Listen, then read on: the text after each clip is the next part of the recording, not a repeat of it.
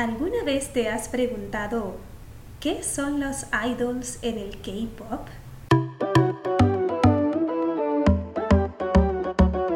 Hola, yo soy la profe Andrea y como hoy es un buen día para aprender algo nuevo, aprendamos de K-pop. Bienvenidos al tercer episodio de nuestro podcast Aprendamos de K-Pop. Hoy vamos a hablar sobre los idols o los ídolos del K-Pop. Pero antes quisiera compartir con ustedes una frase que nos motive a tener un lindo día y una exitosa semana. La frase de hoy es del maestro espiritual y gurú hinduista Swami Sivananda y dice, pon tu corazón mente y alma, incluso en los actos más pequeños. Ese es el secreto del éxito. Ahora sí, comenzamos.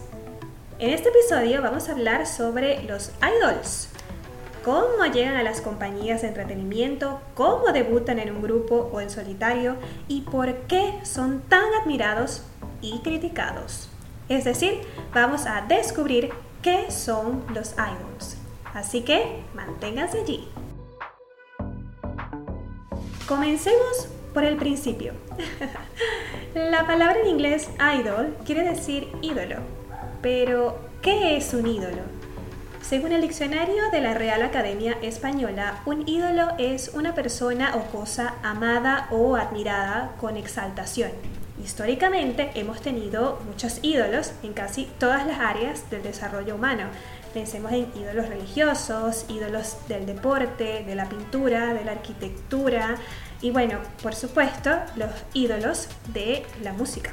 En nuestra historia reciente hemos conocido el surgimiento de muchos ídolos de la música. Héctor Lavoe, Michael Jackson, Selena, John Lennon, Mick Jagger, Justin Timberlake, Lady Gaga, Justin Bieber, Dua Lipa, en fin. Son muchos los artistas que han ganado fama y admiración en la historia. Pero pocos saben cómo llegaron hasta ese punto.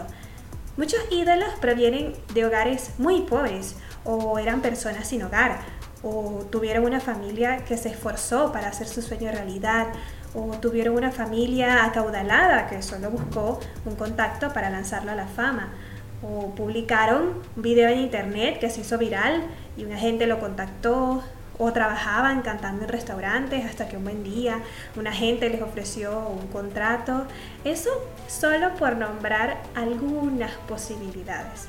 Luego, al saltar a la fama, las compañías hacen una gran inversión en todo tipo de profesionales y coaches que perfeccionan su imagen física y pública y los talentos del artista para volverlo aún más famoso. Y es así como los ídolos se han dado a conocer en todos los rincones del planeta y las industrias musicales pues se han vuelto corporaciones multimillonarias en nuestro lado del mundo. Pero, ¿cómo nacen los ídolos en la industria del K-Pop? Bien, honestamente, nacen desde muy jóvenes y el camino que recorren es uno de los más difíciles del mundo. Los jóvenes surcoreanos que desean ser artistas famosos hacen largas filas para ser parte de las audiciones que abren las diferentes compañías de entretenimiento como SM Entertainment, JYP Entertainment, YG Entertainment, entre muchas otras, ¿no? En caso de pasar la audición, se convierten en algo llamado trainee, que quiere decir aprendiz. ¿Aprendiz? ¿De qué? Pues aprendiz de una serie de disciplinas que incluyen canto, baile, rap, actuación, modelaje, idiomas, comportamiento ante las cámaras. Bueno, eso sería lo principal. Sé que en este punto se estarán preguntando, pero si pasaron la audición porque son considerados buenos para estas cosas, ¿por qué tienen que aprender sobre estas disciplinas? Pues porque para la industria ser bueno no es suficiente, tienes que ser el mejor. Y para lograr ser el mejor, se debe firmar un contrato con la compañía como trainee que tiene una duración de aproximadamente tres años.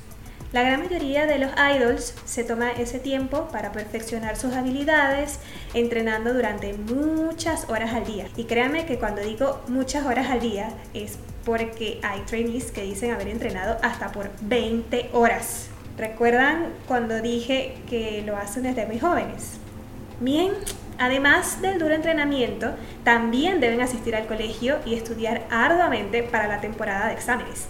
Así que la vida de un trainee es bastante dura e implica mucho sacrificio. Claro, las compañías invierten dinero para que los trainees utilicen sus instalaciones para entrenar y ponen a su disposición dormitorios para que no falten a ninguna práctica, pero igual ser trainee es muy duro. Entonces, milagrosamente, luego de tanto esfuerzo, los trainees son escogidos para debutar en un grupo o en solitario. Finalmente tendrán la oportunidad de alcanzar sus sueños y ser famosos, se convertirán en idols. Pensaríamos que aquel tiempo lleno de dificultades quedó en el pasado, pero no, ahora es cuando viene lo realmente difícil. Un idol no solo debe ser el mejor artista, también debe ser un ejemplo, un modelo a seguir para la sociedad. Su comportamiento debe estar dentro de las normas de la moral y buenas costumbres de su país y siempre debe presentarse amable e impecablemente ante el público. Además, deben cumplir con agendas muy apretadas y si el grupo está en periodo de promoción de un nuevo álbum, pasan muchísimas horas entrenando, haciendo presentaciones, sesiones de fotos, conciertos, entrevistas, asisten a eventos y bueno, pues solo tienen unas dos horas, puede ser, para dormir. Y adicional a eso, los idols deben cuidar mucho de algo llamado, escuchen esto, reputación. La reputación de un idol es casi que lo más importante de su carrera como artista. Cualquier escándalo podría afectar su carrera y hasta podría ser forzado a abandonarla. ¿Y qué cosa afecta de manera directa su carrera? Pues nada más y nada menos que el amor. Creo que la primera cláusula del contrato de un idol debe decir algo como a usted le queda terminantemente prohibido tener citas. Porque a pesar de que pues el amor es el sentimiento más puro e innato de todos los humanos, los idols deben esconder ese sentimiento a como dé lugar. Es algo verdaderamente impresionante. Si un idol comienza una relación con alguien, su romance debe ser en absoluto secreto porque la simple sospecha puede desencadenar problemas con los fans. En mi opinión, las compañías de entretenimiento inducen este tipo de obsesión en los fans al presentar a los idols como los novios perfectos o las novias perfectas que gozan de una eterna soltería para así garantizar la fidelidad de los fans enamorados. Así que cuando un idol se enamora y hace público su compromiso, literal literalmente, puede verse ardor en los fandoms. Recuerdo que cuando Chen del grupo EXO reveló que se iba a casar y que además su novia estaba embarazada, muchos fans en Corea comenzaron a destrozar toda la discografía que tenían de él. Pero bueno, es importante decir que también muchos lo apoyaron y pues celebraron ese gran paso en su vida, que lo fue. Pero literalmente ardió. Ha habido otros escándalos como el abuso de drogas, suicidios, fotografías obscenas. Recientemente hubo un escándalo por los idols que le hacían bullying a sus compañeros del colegio. Pero del lado oscuro del K-Pop hablaremos en otro episodio, se los prometo. Momento Edu K-Pop. En esta sección vamos a definir un término de K-pop, yo voy a decir el significado de la palabra y luego haré un ejemplo utilizándola. La palabra de hoy es H-line.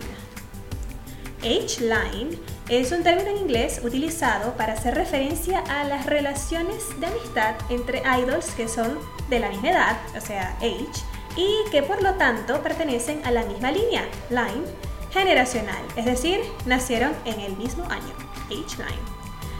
Mi ejemplo con la palabra H-Line es... Mm, ajá, la 91 H-Line es una de mis favoritas ya que Key del grupo Shiny está en ella. ¿Qué tal?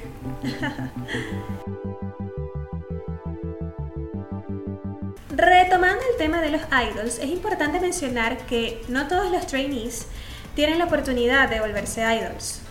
Entonces, ¿qué pasa con los trainees que no son seleccionados para debutar? Bueno, tienen la opción de audicionar para otra compañía y volverse trainees allí. También pueden pasar mucho más de tres años entrenando hasta ser seleccionados algún día. O pues pueden dedicarse a otra cosa. Lo cierto es que particularmente pienso que es muy importante valorar el gran trabajo que hacen los ídolos del K-Pop. No es simplemente fijarnos si son chicos lindos o chicas lindas, si son lo suficientemente altos, si la ropa les queda bien. Pienso que es importante hacerles saber que son nuestros ídolos, porque realmente apreciamos su talento y respetamos su trabajo pues han tenido que superar muchísimos obstáculos para poder estar allí frente al público. Y lamentablemente hemos llegado al final de nuestro tercer episodio. Muchísimas gracias por compartir este hermoso espacio conmigo. Hoy hemos aprendido mucho sobre los ídolos del K-Pop, también conocidos como idols. Recuerda Pon tu corazón, mente y alma incluso en los actos más pequeños. Ese es el secreto del éxito. Como bien decía Swami Sivananda, Consideremos y valoremos el esfuerzo de nuestros idols. Estoy muy segura de que gran parte de su éxito es porque ellos realmente ponen su corazón, mente y alma en cada canción, rap, coreografía y video musical. Hasta aquí el episodio de hoy. Muchas gracias por escucharme y dar este tercer paso conmigo. Soy la profe Andrea y como hoy es un buen día para aprender algo nuevo, aprendamos de K-Pop. No olvides seguirme en mi hermosa cuenta de Instagram, arroba latinoamericaandrea, para más contenido educativo. Aprendamos de K-Pop, está disponible todos los lunes en YouTube, Anchor y Spotify. Y si te gustó el contenido de este podcast, por favor, compártelo. Hasta la próxima semana. ¡Año!